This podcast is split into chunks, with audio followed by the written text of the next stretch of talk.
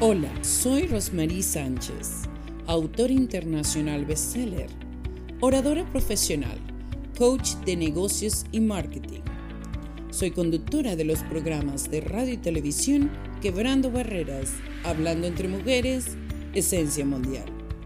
Transmitido por Breakthroughs Production Podcast en Facebook, igualmente en YouTube. Asimismo, tenemos aliados como Al Día Radio, Impacto FM Stereo, Universos Radios y Frequency 5 FM. Te esperamos siempre en los programas de coaching y marketing que te ofrecemos por medio de la academia Breakthrough Rose Academy. Y sin más decir, siempre eres tú el protagonista. Gracias.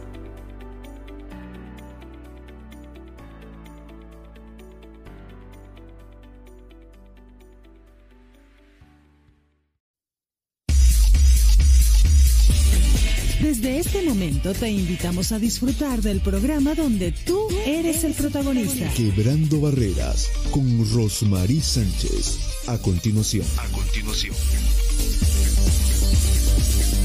Porque ahora somos líderes empresariales de éxito.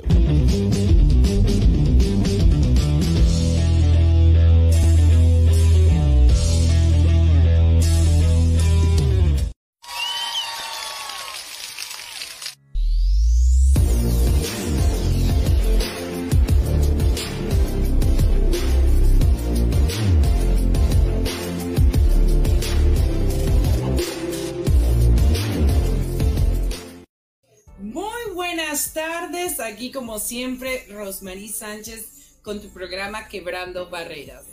Hoy un programa de lujo como siempre. Estamos en podcast que puedes encontrarnos en todas las plataformas habidas que hay porque nosotros somos comunicación. Spotify, Anchor FM, Google Podcast y demás. Y por demás, vamos a agradecer a nuestra eh, que esta comunicación se haga más diversa y que pueda llegar a más lugares. Ellos son Al Día Radio, Impacto FM Stereo y Universo Radio.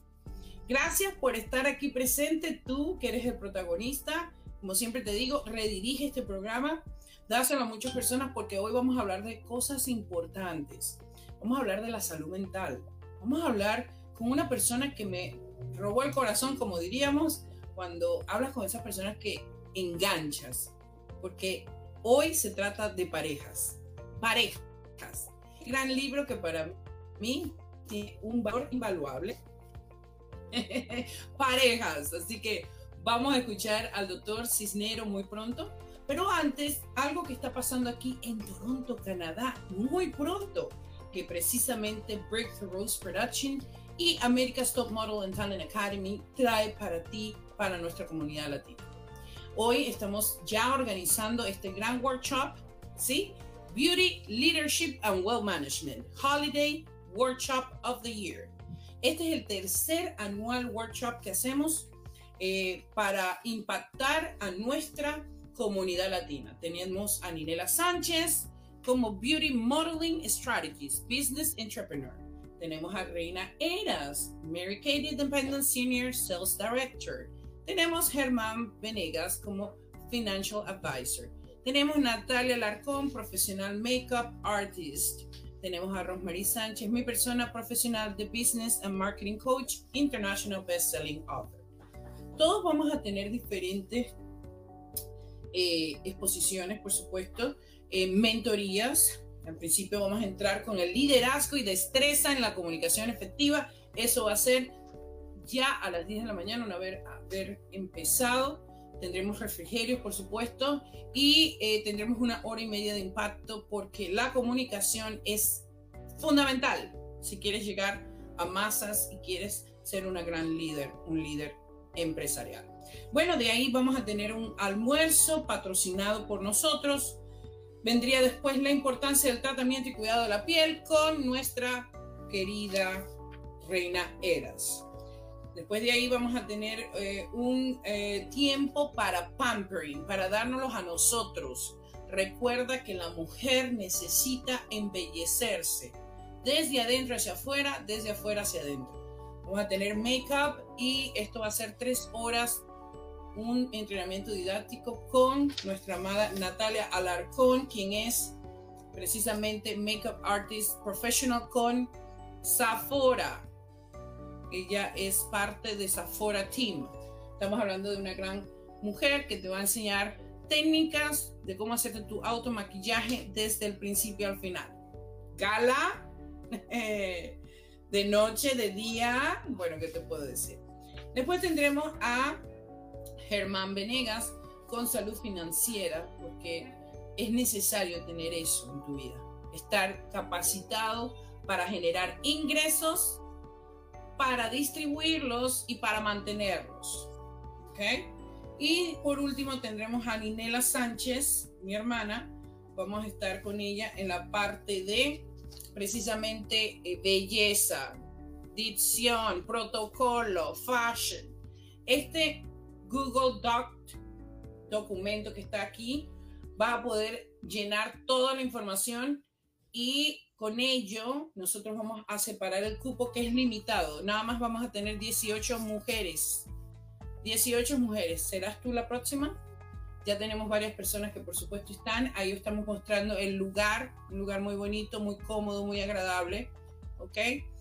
Donde vas a sentirte en casa. Esto no es para gran masas. Esto es algo para ti, mujer, en el tiempo de Navidad. Dite, dirte y irte a ese momento bonito de encuentro con otras mujeres y dártelo a ti para que crezcas infinitamente. Así que esto, ya saben, ah, también podrá ser online por Zoom, porque tenemos un, un televisor grandísimo y eh, es de menor costo para ti si estás por Zoom. Así que si estás interesado, voy a dejar en los comentarios precisamente el link para que te digas sí a ti misma. Vamos, sí se puede. Hoy en día estamos eh, administrando nuestros ingresos de una forma donde eh, precisamente tenemos oportunidades, oportunidades infinitas de crecimiento. Esta es una de ellas. Muchísimas gracias. Bueno, regresamos, producción. Gracias por esto. Y como tal, hoy sí nos atañe algo muy importante, que es acerca de la ciencia, acerca de la medicina, acerca de los valores en relaciones interpersonales como son las parejas, ¿ok? Y vamos a hablar con una persona que a mí realmente me llamó mucho la atención desde que lo conocí en Clubhouse. Es el doctor José Cisneros. Así que bienvenido, doctor Cisneros, aquí a tu programa Quebrando Barreras. Gracias por este momento, este tiempo especial. Y quiero dedicar estos minutos para empoderar a todas esas personas que hoy buscan la medicina como solución pero también a otras que dicen, ¿sabes qué?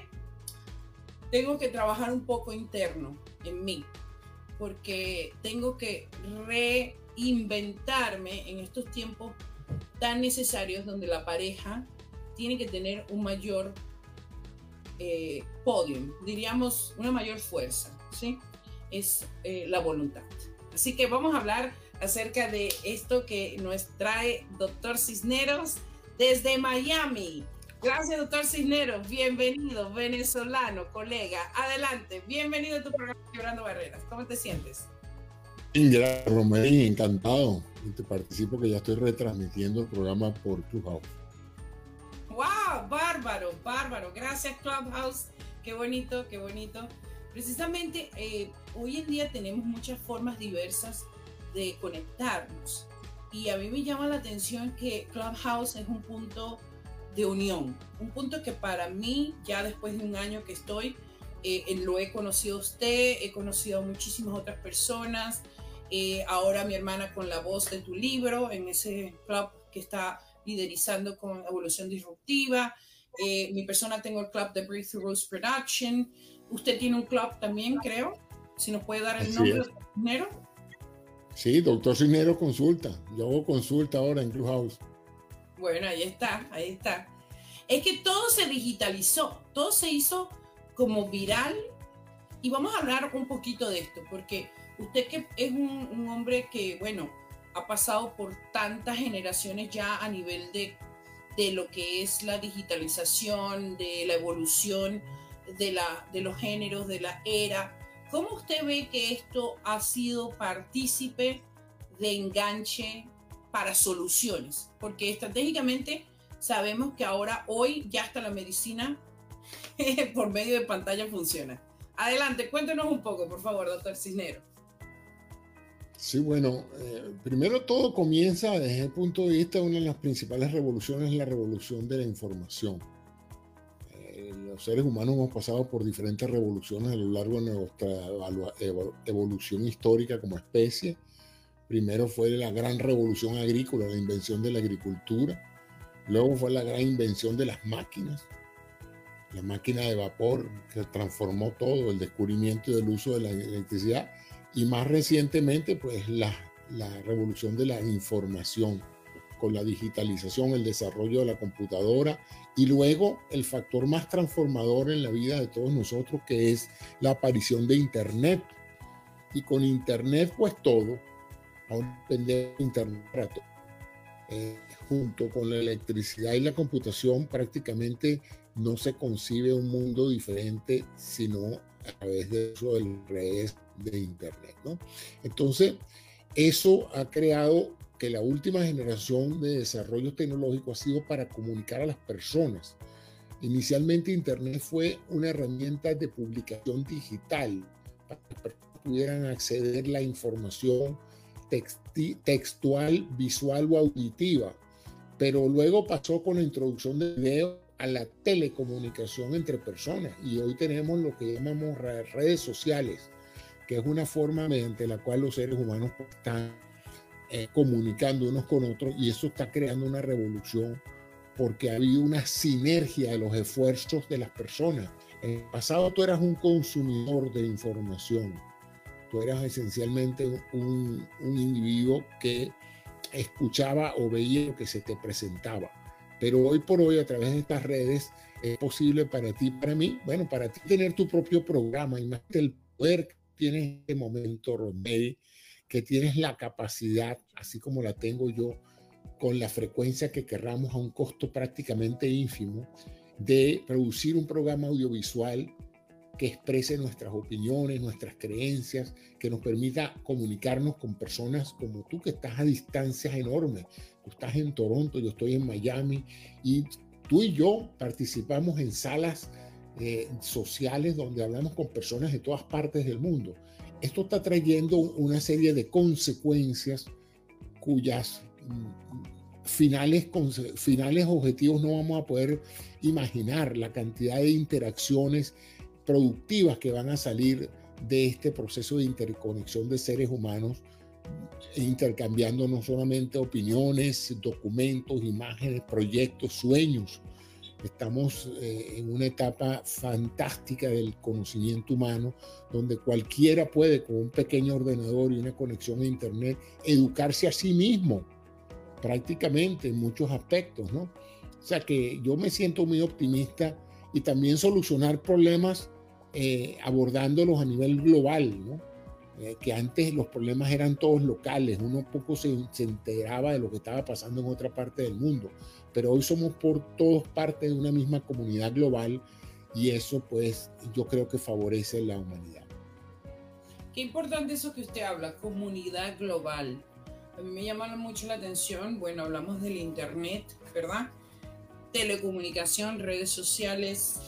Hoy, eh, ¿cómo se expande esto, no? ¿Cómo, ¿Cómo realmente es necesario el Internet y cómo hoy somos mejores seres humanos por el Internet. También el Internet ha traído una evolución desmedida de ambición en otros términos, pero creo que es importante lo que usted habla porque, digamos, eh, una persona que ha estado en el ámbito de la ciencia, médico, ¿sí? Y eh, ve cómo las generaciones, ¿no?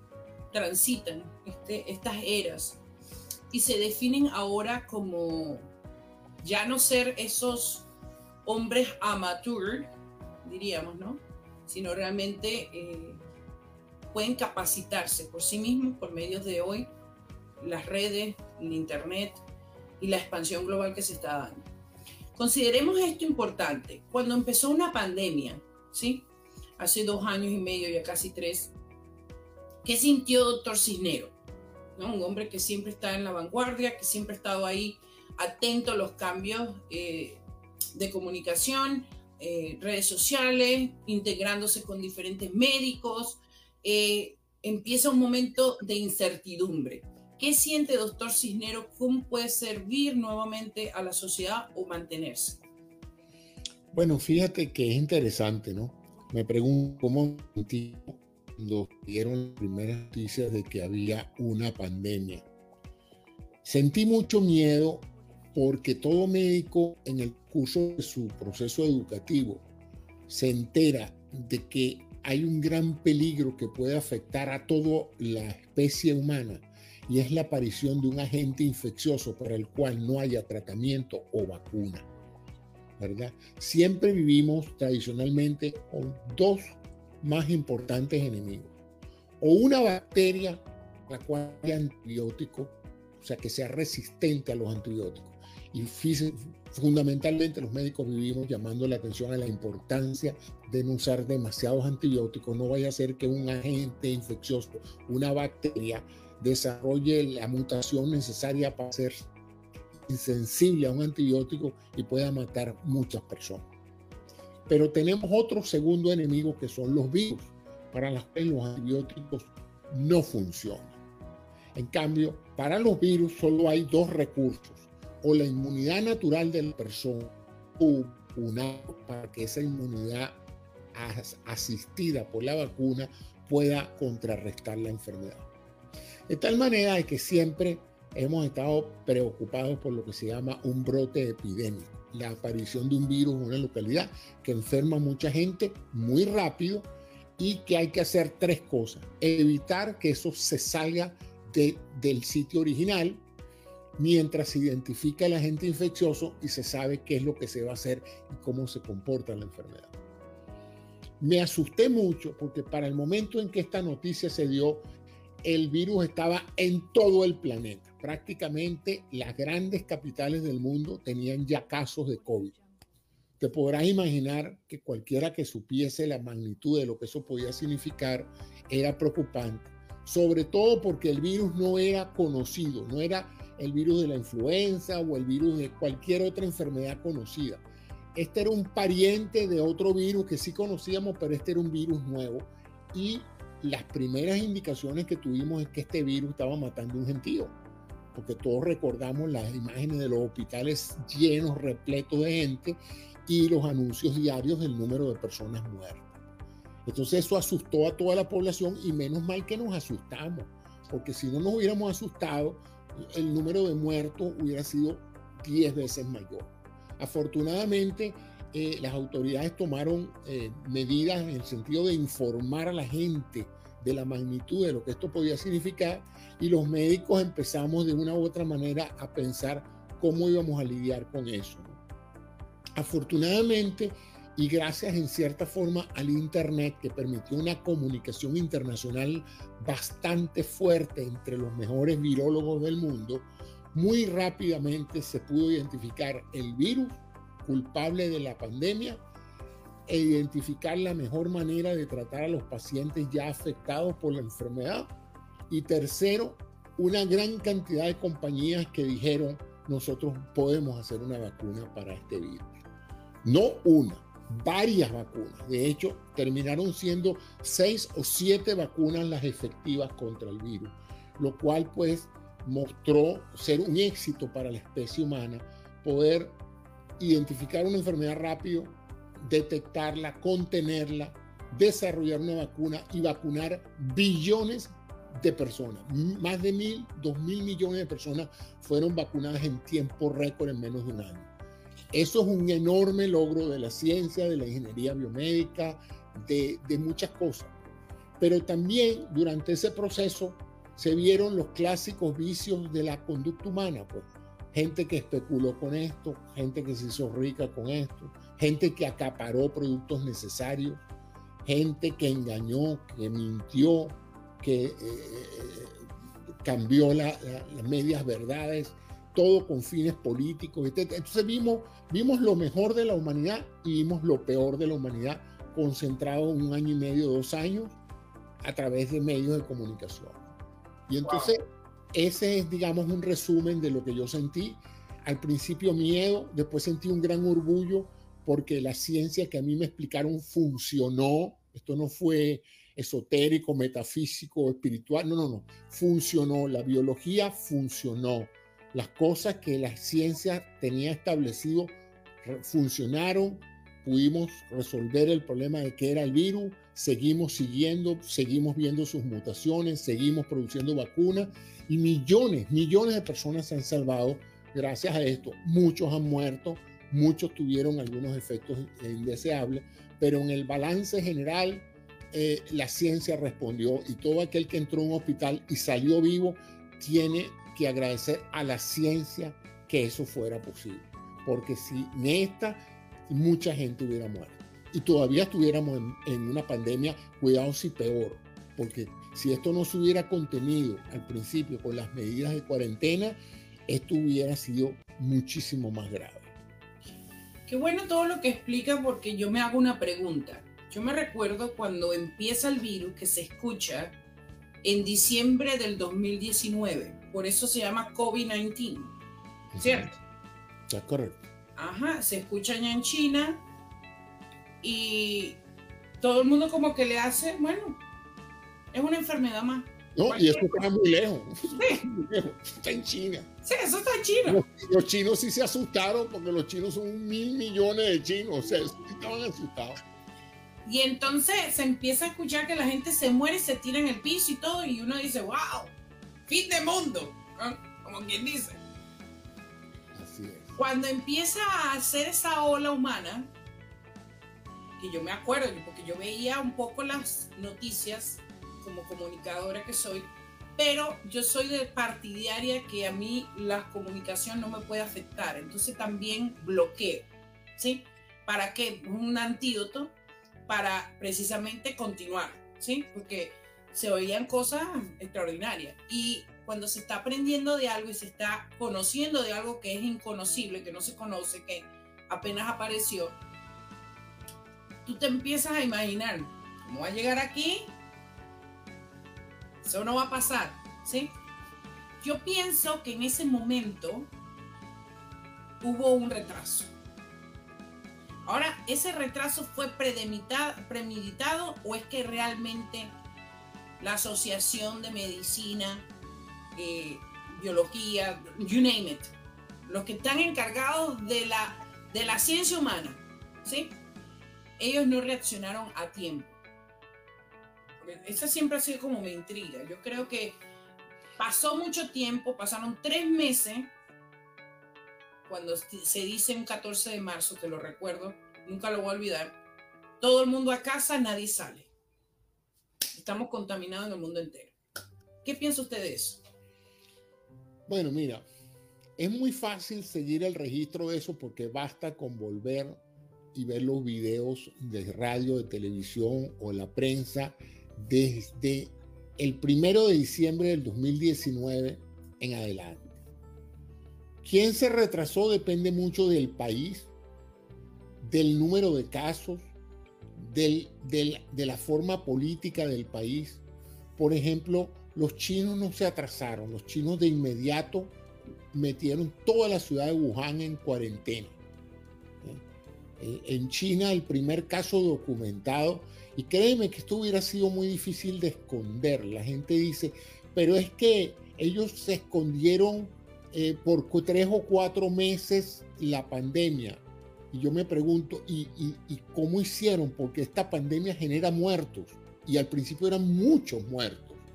Tenemos que recordar la cantidad de hospitales con cavas afuera del hospital para meter los cadáveres porque no se daban abasto las morgues. O sea, ¿cómo, cómo tú escondes cuatro meses de muertos por una pandemia que nadie sabe qué la está produciendo? Eso es prácticamente imposible, aún en China es imposible eso.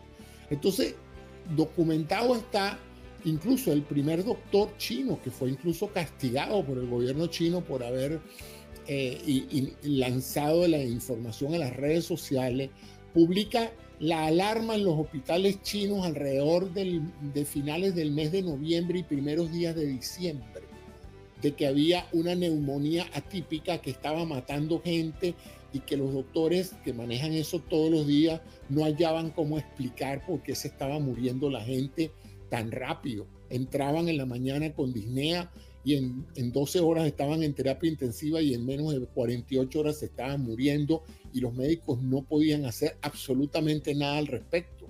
¿Qué tipo de virus era ese que mata a una persona de insuficiencia respiratoria y de colapso total en menos de 24 horas? Algo estaba pasando. Eso lo describen los chinos en diciembre del 2019, como tú bien dijiste, por eso se llama COVID-2019, COVID-19. Y COVID es CO por coronavirus, V es por virus y D es por disease. Es una enfermedad viral por la familia de virus del coronavirus. Lo único que se sabía en esa época era que probablemente se trataba de un coronavirus. ¿Y por qué se decimos probablemente? Bueno, porque ese es un virus muy común. Entonces, cuando tú tienes un, un robo, un atraco, tú buscas cuáles son los ladrones y los atracadores más comunes que pueden en un momento dado estar en una ciudad. Entonces, le echaron la culpa al coronavirus como efectivamente fue. Fue el coronavirus, eh, eh, un, un miembro de la familia de coronavirus, el responsable de la enfermedad que se llama COVID-19. Entonces, ahí empieza el mundo a entrar en, en, conocimiento de esta enfermedad, pero como tú decías, estaba situada en China. Eso está muy lejos. Preocupante es cuando empiezan a aparecer casos en Italia, en Brasil, en casos en Estados Unidos, aviones que llegaban de China, barcos de turismo que venían de China y todos los pacientes llegaban infectados en el barco. Recuerda que había barcos de crucero que no los dejaban bajarse en ninguna parte del mundo. La cuarentena le hicieron metidos dentro del barco. Entonces, ahí la Organización Mundial de la Salud, en los primeros días de enero, declara una emergencia internacional por la aparición del virus. Y ya para febrero se está declarando la pandemia porque el virus está en todas partes del planeta y se distribuyó muy rápido porque es una enfermedad muy contagiosa. Las enfermedades virales respiratorias son muy contagiosas porque basta que tú tosas, eternudes o estés cerca de alguien para contagiarlo. Y ya definitivamente había personas que habían estado originalmente en China y que ya estaban viajando por todos los aeropuertos del mundo y te podrás imaginar que ha estado en un aeropuerto últimamente sabe que si ahí hay una persona con una enfermedad respiratoria en una de esas colas llenas de gente atiborrada, en cuestión de minutos se enferma un gentío, se, se, infecta un gentío. Entonces, bueno, eso fue lo que pasó. Hay, hay personas, hay gobiernos que tardaron en aceptar la realidad, otros fueron más rápidos, los gobiernos de, del sudeste asiático fueron muy rápidos. Singapur inmediatamente cerró su frontera, lo mismo hizo Surcorea. Lo mismo hizo China.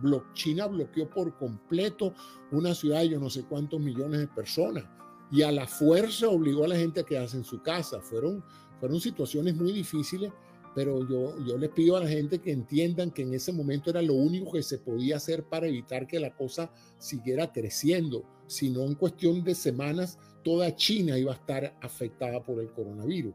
Entonces, igual pasó en muchos otros países. Otros preocupados por razones políticas y económicas, de que la medida de mantener a la gente en la casa y literalmente paralizar la economía se transformara en un factor político de, de desagrado. Eso de decirle a la gente no vaya a trabajar por algo que está pasando en China no es tan fácil de tragar, Sobre todo que mucha gente depende de su, de su trabajo diario para, para poder comer. Entonces se empezó a sopesar el impacto político-económico versus el impacto en la salud de la gente. Hubo países que dijeron la salud va primero, ya nos ocuparemos de la economía después. Otros países dijeron no, no, no, vamos, vamos, vamos a actuar, vamos a salvar vidas hasta que sepamos cuál es la magnitud de esto. Fíjate qué importante, qué importante todo lo que usted dice, porque yo me recuerdo China cierra Bogan uh -huh. y con eso pensaban que, bueno, iban a solapar todo el problema pero se corre, se corre, se corre. Yo me acuerdo cuando decían, bueno, el virus viene de, de un, de, de un, de, uh, un, animal. que, que de una sopa, bueno, contaron tantas cosas que las personas que no están capacitadas con ciencia o, que están en, en, la parte de la, eh, de la salud como tal, pues tenían que escuchar cualquier cosa y era lo que les llegaba al oído y decían, bueno, debe ser por eso, pero se sabe que hay un contagio, ¿sí? Yo, sinceramente, eh, aquí en Toronto, Canadá, que es donde me encuentro, en esos momentos de angustia que cerraba y colapsaba pues la economía como tal, eh, fui de las personas que tenía más esperanza, ¿sí? La gente no me entendía. Yo me recuerdo una amiga me decía, voy a comprar comida, esto se, bueno, esto no se sabe qué va a pasar, fin de mundo, capaz que nos desaparecemos todos. O sea, eh, yo me recuerdo sus palabras y yo dije, no, es que en esos momentos donde existe adversidad es cuando más hay oportunidades. Ahora vamos a hablar de la otra parte de la moneda, que era lo que usted decía. Cómo los países intervinieron y cómo la expectativa de del comercio que tenía que sobrevivir empieza a ser muy abundante para unos y para otros empieza a ser algo terrible. ¿sí? yo creo que ahí es donde está la oportunidad, ¿no? De trascender en medio de una crisis. Eso es un ejemplo, hicimos un volumen 2 en plena pandemia, eh, lo decidimos eh, este, este programa, para que usted sepa, nace por Quebrando Barreras, por el libro que usted está viendo aquí atrás. Y eh, cuando nace es un febrero 23 y cuando decidimos eh, con Analia Zeni, quien por supuesto ella es Ediciones Autores de Éxito, Rosmarie es Marketing con Breakthrough Rose Production, decidimos unirnos, nos formamos para crear un volumen 2 de Quebrando Barreras y ese fue el nombre que le pusimos eh, la oportunidad de trascender en medio de la crisis. Yo te soy sincera, el mundo decía, o sea, nos quedamos sin dinero, esto va a ser eh, un corto tiempo, otros decían largo tiempo, otros que pronostican por medio de las finanzas y por supuesto de, de, la historia como tal, esto mínimo va a ser dos años. ¿Qué se siente en esa incertidumbre donde empiezan a hablar tantas entidades como, financia, eh, como financiera, como eh, a nivel de, de, gobierno. Yo me recuerdo incluso escuchar una historia, yo la viví, yo la escuché, no es que alguien me la contó, de un ah, gran empresario en México que dijo, ya basta de pandemia, tenemos que salir, no importa si nos infectamos, pero hay que trabajar porque no puede caer esta industria. No voy a referirme qué compañía fue ni quién fue, ¿ok? Pero yo en ese momento hice un statement, ¿verdad? Como comunicador de obra social y hablé y expliqué que este tipo de irresponsabilidad de un ser humano por su ambición no puede quebrantar a miles de personas que están dispuestos a, a correr las consecuencias de algo mortífero por la ambición de un ser humano querer controlar otro. Entonces, ¿cómo lo ve usted a partir de ese momento? A partir del momento que ya, bueno, sabemos que hay pandemia, la gente se está muriendo en los hospitales, unos salen vivos, otros muertos. ¿Cómo vamos a resistir a este proceso que ya globalmente nos está cambiando? Ya nosotros sabemos que va a llegar en algún momento una, una moneda global, ¿sí? Porque surgieron muchísimos problemas donde todas las economías se quebrantaron. ¿Qué diría usted de esto? Bueno, mira, eh, aquí todo el mundo reaccionó, el ser humano ha reaccionado ante todos los conflictos que afectan su vida y su bienestar, viendo oportunidades o viendo problemas. Eh, el problema básico era la salud de la población, la vida, preservar la vida, preservar los, los trabajos, preservar las líneas de alimentación y suministro. Recuerda que la idea de paralizar la economía paraliza también quién recoge la basura, quién lleva la comida, quién mantiene los refrigeradores llenos de comida, la gente necesitaba comer. O sea, empezó a hacerse evidente la importancia de los trabajadores que en forma anónima todos los días ellos con su trabajo nos sirven y son los que nos permiten quedarnos en nuestra casa detrás de nuestra computadora para poder trabajar. Sin, sin, sin la participación de esos extraordinarios seres humanos, pues no hubiera sido posible mantener lo que quedaba de la economía trabajando desde la casa. Eh, y por otro lado, la ciencia médica se movilizó por completo en una forma bastante generosa. Médicos de todo tipo se centraron en los hospitales atendiendo pacientes, aunque no fueran sus especialidades.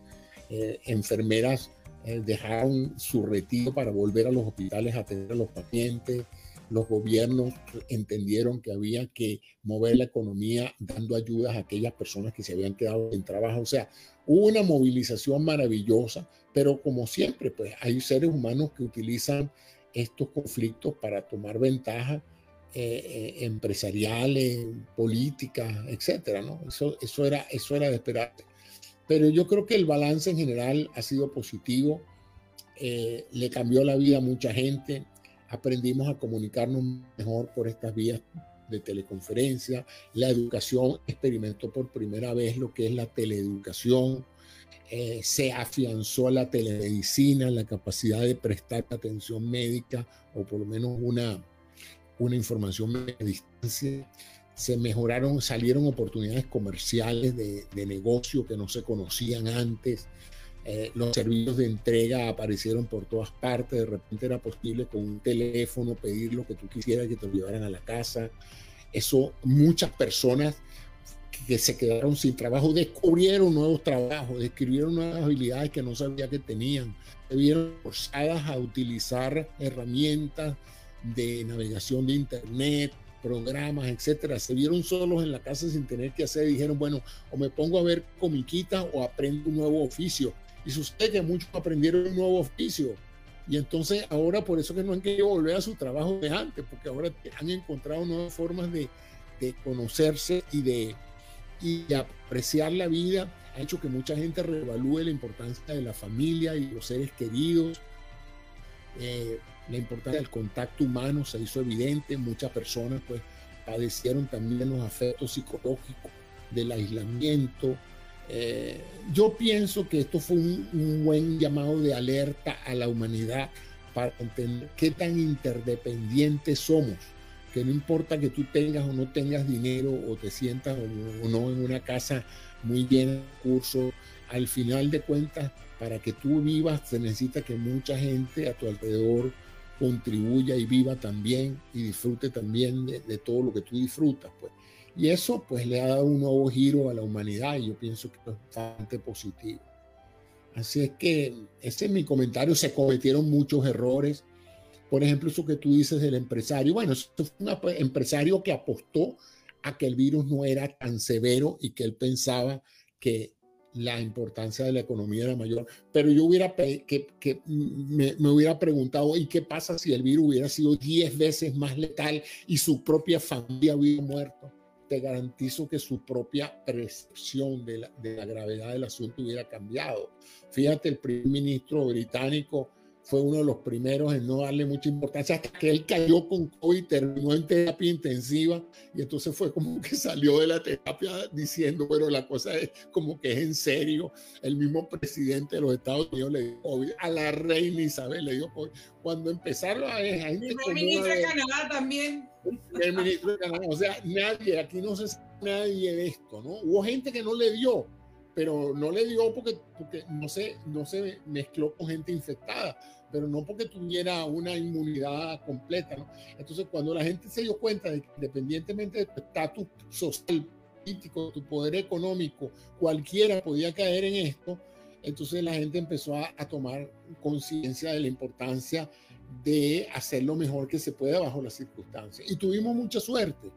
¿Por qué llamo yo suerte? Porque a pesar de que la ciencia médica eh, hace eh, cumple con, con, una serie de recursos que son extraordinarios, las pruebas no funcionaron. Cuando uno hace ciencia, los experimentos pueden no funcionar. La gente cree que la ciencia nunca se equivoca. La ciencia puede cometer errores y puede, puede producir cosas que no funcionan. Ya ha pasado en, el, en, en muchas ocasiones. ¿no?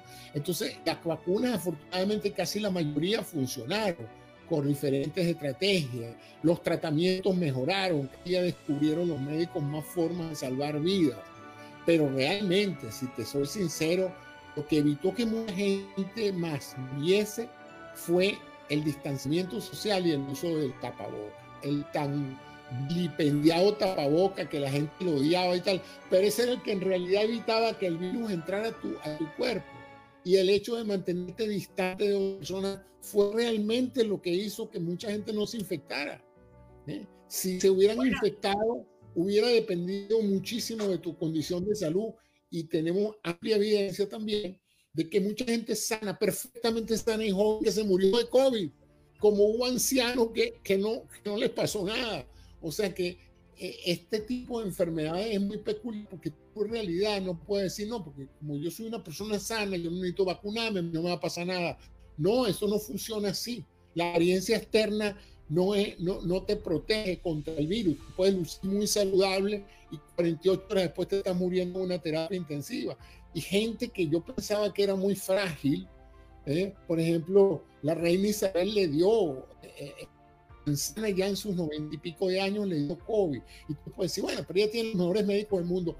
Los mejores médicos del mundo a los 95 años con COVID, no hay mucho que puedan hacer. Todo depende de tu propia salud.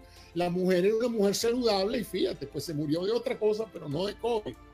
¿Entiendes? Entonces, eh, eso fue difícil también decírselo a la gente, porque muchas personas querían creer que esto era un invento de los medios de comunicación, que esto no era verdad, que esto era un invento de empresas para, para, para vender vacunas, una cantidad de disparates y, y, uno de los grandes mm, eh, errores que se cometió fue quitar la fe en las instituciones criticar a los médicos, al decir que los médicos no lo que están diciendo, que esto era un plan conspirativo. Eso, eso engañó a mucha gente y, la gente pasó de tener confianza en, en organizaciones que tienen una trayectoria conocida para tener confianza en el que les manda un WhatsApp o en el vecino que les echa un cuento por teléfono. Entonces tú dices, pero es que yo, no, yo creo que es un mundial de la salud. Ah, bueno, y entonces ¿quién le va a creer? A tu vecino, que no sabe nada de eso tampoco. O sea, esas eran las inconsistencias que había. La gente criticaba a los medios de comunicación. Yo les decía, pero bueno, ¿de dónde estás obteniendo tú las noticias? No, porque un amigo mío me mandó un mensaje. Bueno, ¿qué sabes tú? La, la, la, conspiración en todo, en todo. Eso es una cosa asombrosa, como la gente perdió confianza en, en, en, en, alguien, en los periodistas, perdieron la confianza en los periodistas, personas que le han dedicado su vida a buscar la información y hacer una investigación periodística, esos no, esos no sabían lo que estaban diciendo. La, la verdad la tenía fulanito que tiene un podcast, que tiene esto. No, las cosas no pueden ser así. Pues. Pero yo espero que se haya aprendido la lección de que es importante ante las crisis internacionales o mundiales de una u otra manera pensar en la buena voluntad de las agencias noticiosas, de los periodistas profesionales, de los científicos y técnicos que dan su experiencia y su opinión, porque lo contrario vamos acá en el caos, cualquiera entonces opina cualquier información válida, eso no puede ser. Bueno, yo le voy a decir algo que a mí me favoreció mucho y que realmente fue como el talón de Aquiles, ¿no?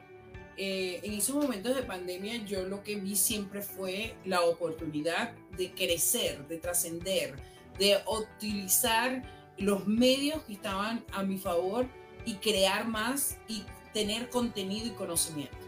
Eso realmente... No te dio miedo, Rosemary, no te dio miedo. A ti no te dio miedo. No me dio miedo. Las imágenes en televisión, las calles y avenidas del mundo solas, la gente en su casa, los hospitales llenos de gente. ¿Tú no Yo no sentí miedo.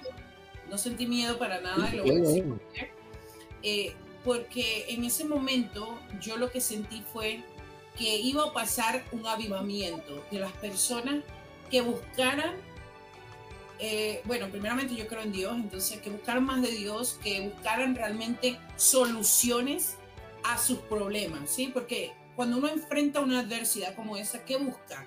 Déjame ver qué hay más allá, ¿no? ¿Cómo, cómo voy a perseguir tener una salud en esto también de la pandemia descubrieron eh, enfermedades que incluso ellos no sabían que tenían, ¿sí? Eh, o vieron que padecieron más eh, en su deterioro de salud porque no habían sido consecuentes a las medidas que habían tomado anteriormente a nivel de su salud como bienestar, ¿sí? Entonces yo creo que es un despertar para todo. Mire, yo venía a mi oficina y era como que no veía a nadie en la calle, era como con un zombie Y yo decía, no, no puedo estar yo loca solamente, ¿no? Debe haber gente como yo, ¿sí? Pero me dediqué realmente a empoderar, yo me dediqué a crear y por tanto empecé a escribir muchos libros, empezamos a, traer coautores a nuestros libros, la gente quería dejar un legado escrito, ya la gente decía, bueno, si me muero por lo menos escribí, de mi historia. Así es. Entonces lo dirigí en otra forma, ¿no? Y le soy sincero, nunca me cayó COVID, gracias a Dios. Tuve gente al lado mío con COVID. ¿Te vacunaste? Te vacunaron, te vacunaron. No, yo soy antivacuna, así que. No te creo. Se lo juro. Bueno, entonces te puedo decir que tienes que darle las gracias a los que sí se vacunaron, porque gracias a ellos no te, no te dio COVID a ti. De una u otra manera, la reducción del número de personas vacunadas permitió que las personas no vacunadas nunca llegaran a tener el virus. Porque si te hubiera agarrado, créeme que sin, tu, sin, sin estar preparada, digamos, desde el punto de vista em, inmunológico, te hubiera, te hubiera llevado al hospital con toda seguridad. Sí, eh, fíjense que yo pienso mucho que también es el cómo la persona tiene una actitud positiva, o sea, eso a mi, a mi forma de verlo, ¿no? Si eres una persona que eres feliz, es más fácil que puedas sobrellevar algo así. Yo vi gente afectada que me decían, yo tengo COVID, tú tienes COVID, estás parado. ¿Qué te pasa? ¿No estás en el hospital? Me digo, no, no, es algo leve, ¿sí? Entonces creo que puede ser que también hubo personas infectadas, pero que no les tocó en mayor... Eh, mayor cantidad. ¿Por qué? Porque ya pasó como la ola, ¿no? Es como una ola de la cresta que sube y de repente baja y tiene que tocar un fondo, ¿no? Hoy por hoy se escuchan todavía casos de COVID, por supuesto que se escuchan. No se sabe si va a terminar este, este, esta pandemia en el sentido de que más nunca se va a escuchar. ¿Qué diría usted, doctor Cisnero? ¿Usted piensa que más nunca va a aparecer Lo este que pasa es que el, que está ahorita no es el virus original. El virus original era mucho más mortal que este. Ah. Este, este, virus se está comportando en muchas áreas del mundo como, como una gripe más. Pero el, el original era letal. El original mató a ah. mucha gente. Y no solamente aquellos que no eran proactivos o no eran felices o, no, no, no. Este mató mucha gente. Eh, que no supo, nunca se enteró de qué fue lo que le pasó. Entonces, lo que pasa es que tuvimos suerte, el virus mutó también, el virus cambió y se transformó en una variante menos letal. Eso ayudó muchísimo a que a, que a ti no te diera, por ejemplo. Pero si tuvieras estado en contacto con alguno de las personas que fue a, a esa primera generación durante el 2019, Piensa tú por un momento, si tú estás en Canadá, si Canadá no hubiera tomado las, las medidas que tomó tempranamente entre marzo del 2019, del 2020 a, agosto, septiembre, millones de canadienses se hubieran infectado con el mismo virus de los chinos, el original. No, sí, de eso estoy de acuerdo. Y ahí hubiera muerto un gentío. Los felices y los no felices, los optimistas y los pesimistas. Ahí no era cuestión de decir, no, que yo, porque entonces tendríamos que pensar que toda la gente hospitalizada era gente que, que, no sé, porque que no eran, que, que, no se cuidaban, que no, no, ahí murió un gentío. ¿Eh? Sí, estoy de acuerdo, afectar más que todo a la, gente más vulnerable, que son las personas adultas, mayores. Yo estoy de acuerdo que las medidas que se tomaron, por lo menos aquí en Canadá, fueron buenas porque 14 de marzo ya todo el mundo no pudo estar en, las, en los trabajos la gente tuvo que adaptarse, empezar a trabajar online, como quien diría. Eh, empezaron a cerrarse todas las tiendas, hubo mucha restricción. Es que los hospitales estaban abarrotados de pacientes. Sí. La gente, yo digo que de vez en cuando deberían pasarle a la gente las fotos y los videos de cómo estaban los hospitales en marzo, entre marzo y agosto del año 2020, en casi todas partes del mundo había una crisis hospitalaria. No habían respiradores, no había médicos, no había equipo, no había... No, claro, era todo nuevo, era todo nuevo, se tenía que ver la posibilidad, cómo iban estratégicamente a trabajarlo.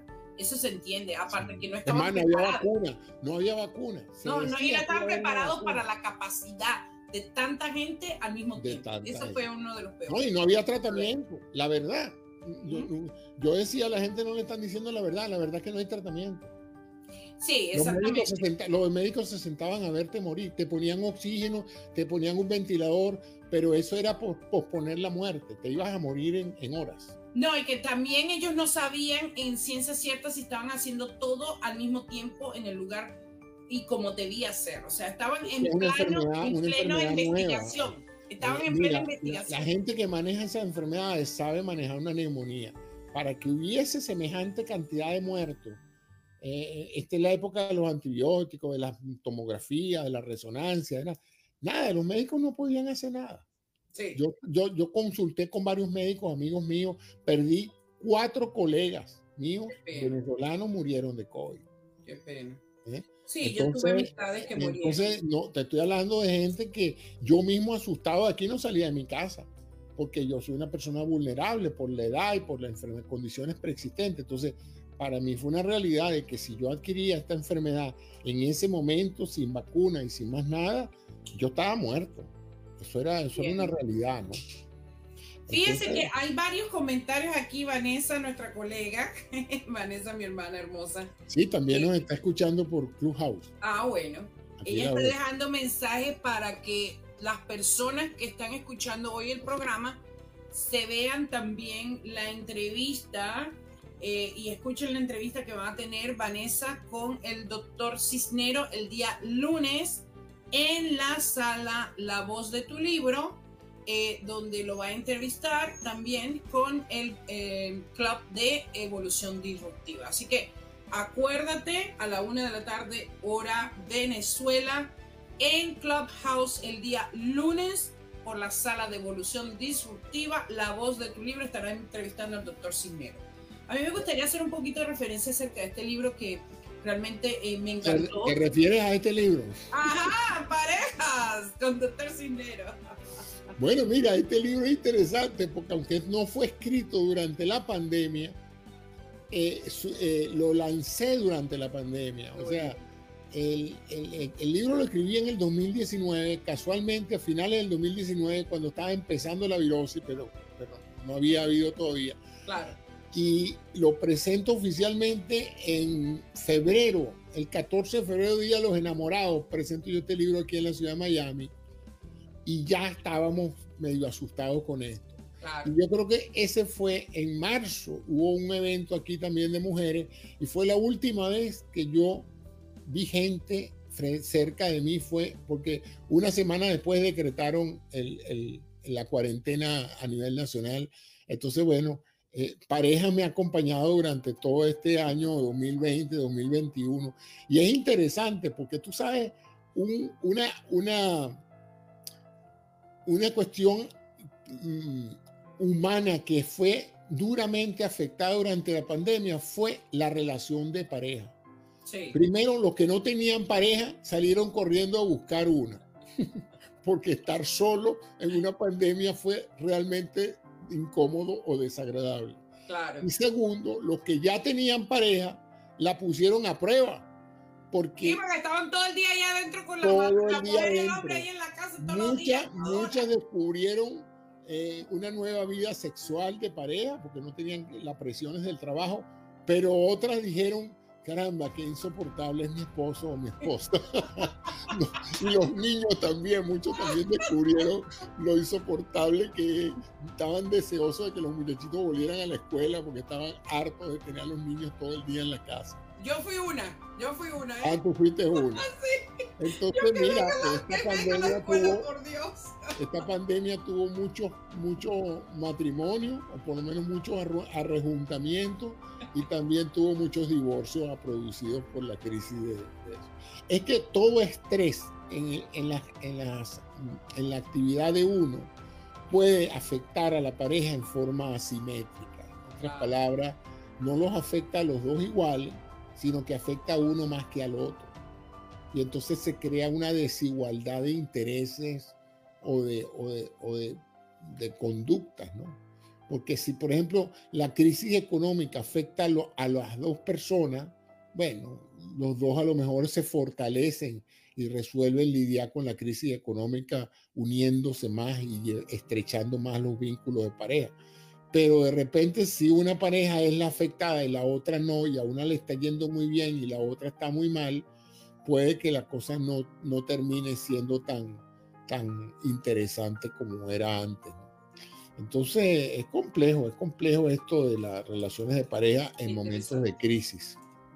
Bueno, mire, fíjense que aquí en el índice, para los que no han comprado el libro, que lo vayan y lo compren porque de verdad que merece, vale la pena leerlo, yo lo he estado leyendo y me llama mucho la atención esa parte del el desarrollo eh, fisiológico de un ser humano, eh, adentrado con la pareja como tal. Eh, aquí en el índice dice prefacio, después del prefacio viene la biología y la pareja, la química del amor y de la felicidad, la organización humana y la familia, la vida en pareja prolonga la vida. Oye, eso me encanta. Bueno, es verdad, científicamente comprobado que la gente que vive una buena relación de pareja vive más que la gente que vive sola. Claro, claro. Tenemos que aparearnos. Bueno, aquí dice también la pareja en el tercer milenio. Wow. Buscando pareja en internet. Eso me, me, suena que es muy recurrente. ¿eh? bueno, porque es que en el pasado nuestros padres, nuestros abuelos y nosotros mismos, yo pertenezco a una generación donde mis primeras novias y mis, primer, mis primeras parejas mm, fueron antes de la existencia de Internet, pues. Entonces uno conocía a las personas y se comunicaba con ellas y se planteaba una vida juntos en función de la localidad. O sea, lo más probable es que si tú vivías en una ciudad, tu pareja fuera de esa ciudad. Si tú vivías en un país, tu pareja fuera de ese país de hablar a tu propio idioma, tuviera tu propia religión. Pero con la introducción del Internet y de las redes sociales, hoy por hoy, tu pareja puede ser de cualquier parte del planeta, hablar otro idioma, vivir miles y miles de millas de donde tú estás, tener otra religión, tener otra cultura.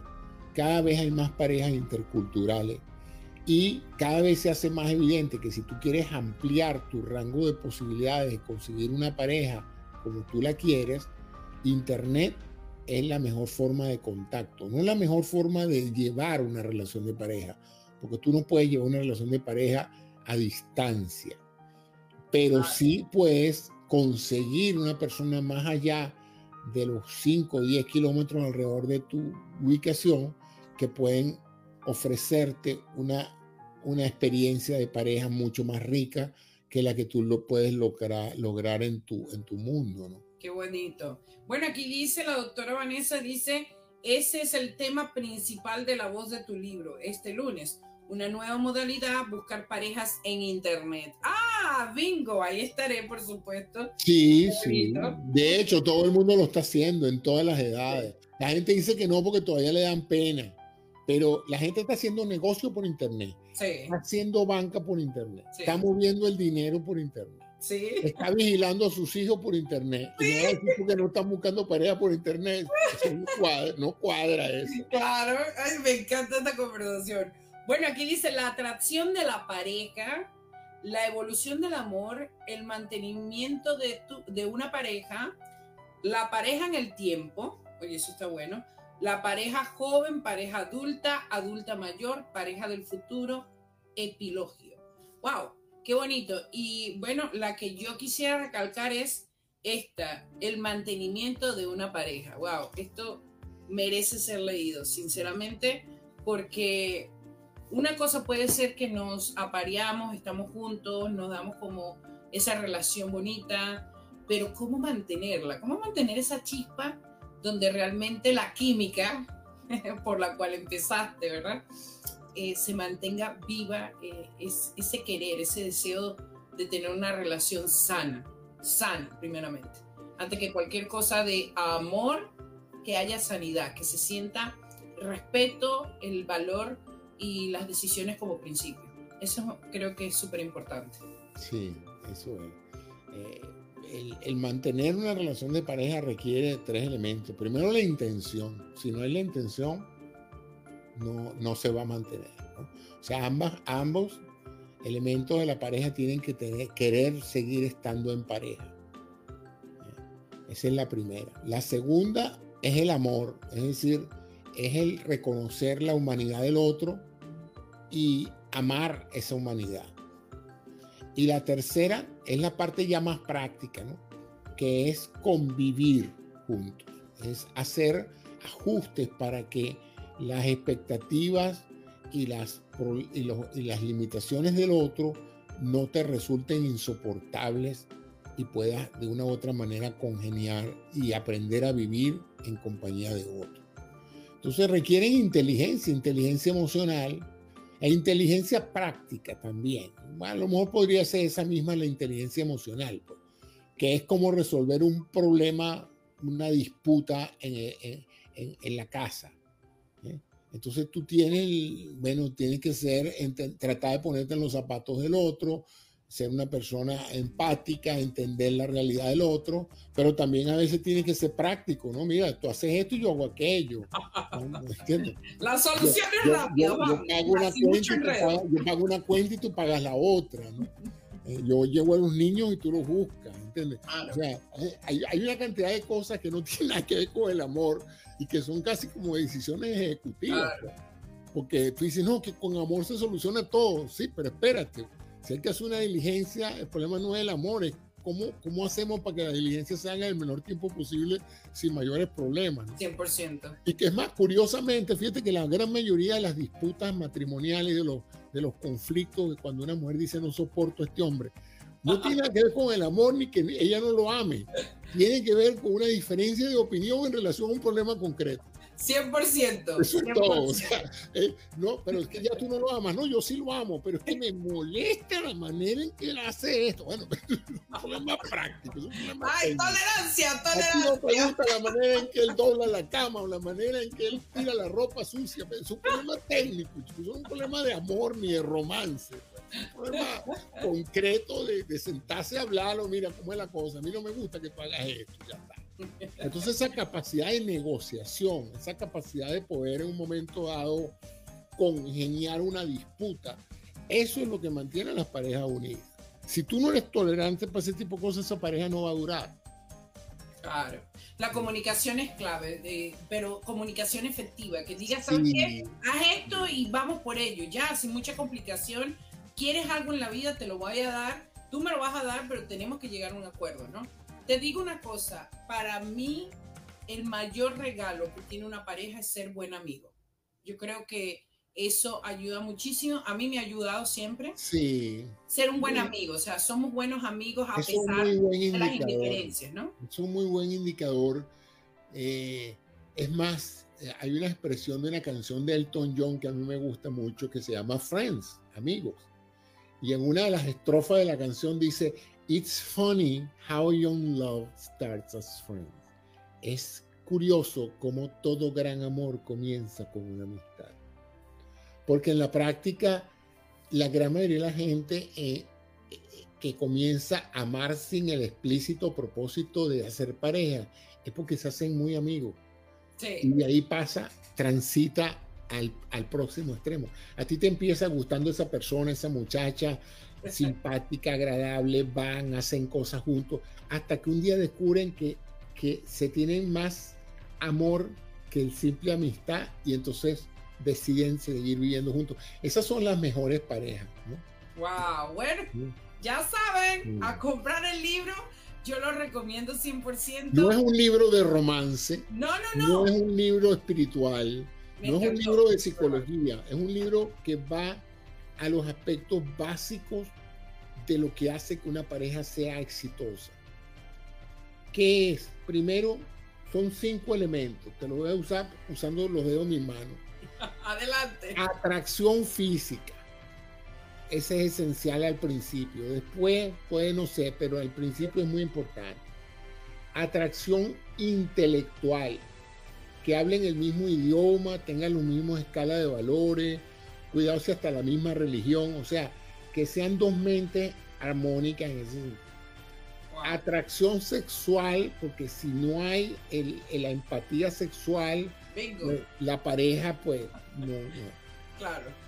Cuarto, la familia, que haya cohesión familiar. Uno cree a veces que la pareja son dos personas. No, la pareja son dos personas en un entorno familiar. La familia de ella y la familia tuya. ¿Y tú sabes cuántas parejas fracasan no porque ellos dos no sean una buena pareja, sino porque las familias se detestan o la familia de ella detesta al esposo y la familia de él detesta a la esposa.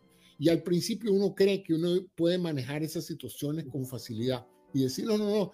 por yo amor. No yo no me casé con él, la familia de ella, yo me casé con ella. No, no, no, no, no. En ciertas culturas, cuando tú te casas con una mujer, te casas con la familia de la mujer. Y cuando tú te casas con un hombre, te casas con la familia del hombre. Y si tú subestimas ese aspecto, también vas a tener problemas. Y la quinta parte, el quinto dedo, es el más importante de todo, la convivencia. Tú puedes tener. Es la mejor, eso es cierto. Bueno, es que será difícil. Tú puedes tener un tipo que visualmente te atraiga. Culturalmente es divino conversar con él, un hombre culto, qué maravilla. Sexualmente es un monstruo en la cama. Su familia me encanta, pero no puedes vivir con él. No puede, no puede, ya trataron. Pasaron tres meses juntos y fue imposible que no ocurrieran problemas. Entonces tú dices, si nos hacemos pareja, él tendría que vivir en una casa y yo en otra.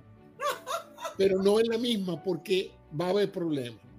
Y parece mentira, hay parejas cuyo principal problema no es falta de amor, es que llevan dos vidas tan diferentes que no la puede congeniar. Se ve mucho en artistas, en, en personalidades que tienen vidas muy exigentes, que una vive en Los Ángeles y otra vive en Nueva York, que uno es artista y el otro es abogado. Y tú dices, bueno, ¿cómo congenias tú esos dos mundos? Son dos estilos de vida diferentes. Al principio la gente cree, uno de los mejores escritores de los Estados Unidos se casó con Marilyn Monroe. ¿Cuánto iba a durar ese matrimonio? Marilyn Monroe es un artista, era un artista sofisticado. y el otro, el otro era un hombre, un escritor mayor que ella, ¿entiendes? Entonces tú dices, e, eso no pegaba ni con cola, eh, ni con amor pegaba eso, porque simplemente son dos vidas diferentes. En cambio, tú tienes parejas fuertes donde, por ejemplo, no sé, se me ocurre los Clinton, son una pareja de dos políticos Fíjate todo lo que han pasado ellos como pareja. Claro. ¿Eh? Han manejado hasta el problema de la infidelidad y aún así siguen siendo pareja. ¿Por qué? Claro. Hay un mismo vínculo. Es que empezaron amigos en la universidad cuando eran estudiantes. O sea, de allá, desde entonces, data esa relación de pareja. Y la admiración, ¿no? Yo también. La admiración, independientemente de que ella desapruebe el comportamiento de su marido en la parte sexual o social, ella ella lo llevó a la presidencia, ella es una fanática de él y él es un fanático de ella, él también quiso que ella fuera presidenta, o sea, estamos hablando de una pareja de dos políticos que han estado pegados por, por, un proceso bien complejo, tanto que con tanta fuerza que ha habido externa, que, eh, que ha podido haber destrozado cualquier relación de pareja, míralos ahí, pues, juntos. ¿eh? Y tú dirás, bueno, pero eso es por cuestiones públicas.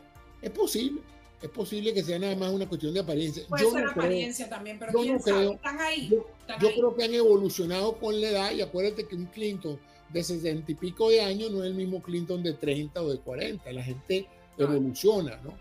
Entonces te puse esos dos ejemplos para ponerte eh, dos situaciones donde tú te das cuenta de la importancia que tiene que esos cinco pasos, esas cinco compatibilidades se den para no, nada está garantizado en este terreno, pero por lo menos pronostica que la pareja va probablemente a ser viable por muchos años, versus que tú te cases con un tipo de una religión diferente, un idioma diferente, las familias no se enteran, tú tienes un oficio, él tiene otro, tú tienes un hobby deportivo, él tiene otro.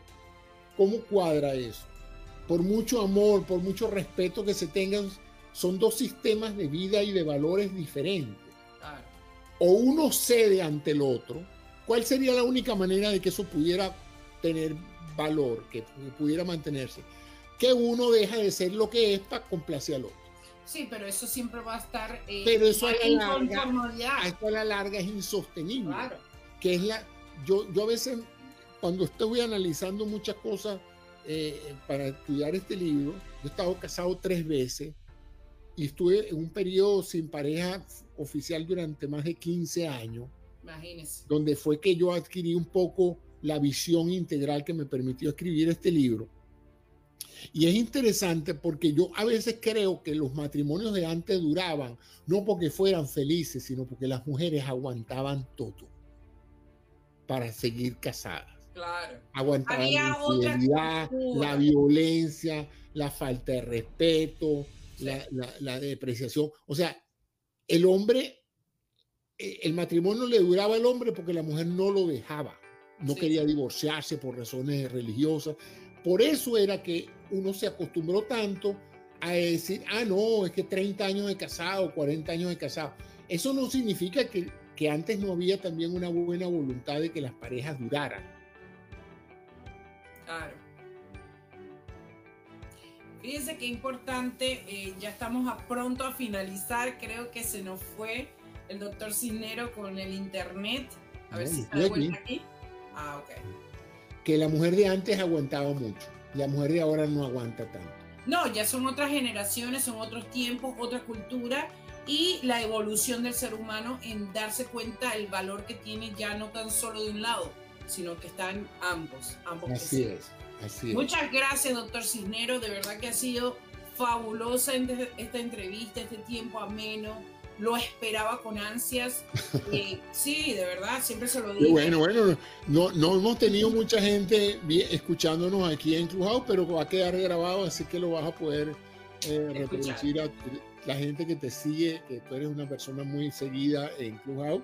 Van a tener la oportunidad de escuchar este excelente programa que hiciste y te agradezco mucho la oportunidad que me has dado de comunicarte y de hablar un poquito de mi libro de parejas.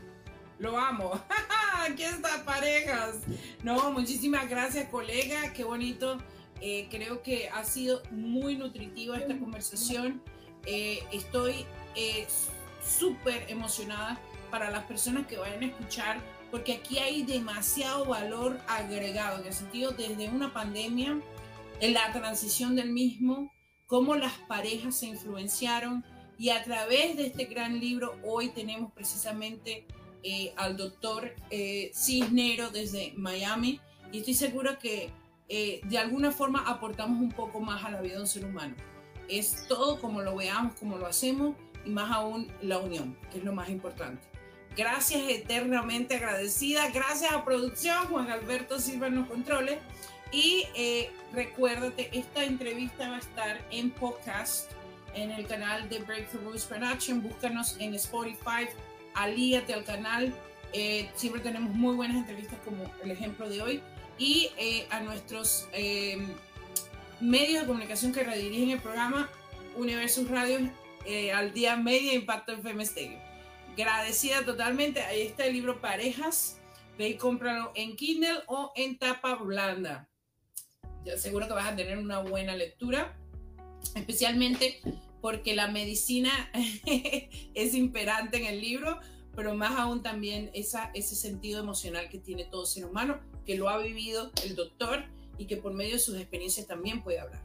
Así que muchísimas gracias, doctor. Nos vamos. Gracias. Para gracias. el próximo. Gracias a ti, cómo no, un placer enorme. Muchas gracias. Buenas tardes. Muchísimas gracias. Nos vamos, producción. Adelante. Hasta un próximo episodio por el día de hoy. Escúchanos nuevamente, ahora con nuevo horario, los sábados a la una de la tarde, hora Canadá, por tu radio favorita. Por tu radio favorita.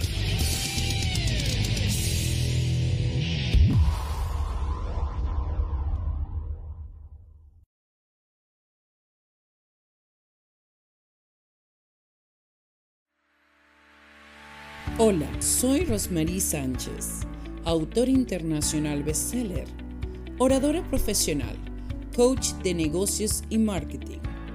Soy conductora de los programas de radio y televisión Quebrando Barreras, Hablando entre Mujeres, Esencia Mundial. Transmitido por Breakthroughs Production Podcast. En Facebook. Igualmente en YouTube. Asimismo tenemos aliados como al Día Radio, Impacto FM Stereo, Universos Radios y Frequency 5 FM. Te esperamos siempre en los programas de coaching y marketing que te ofrecemos por medio de la academia Breakthrough Rose Academy. Y sin más decir, siempre eres tú el protagonista. Gracias.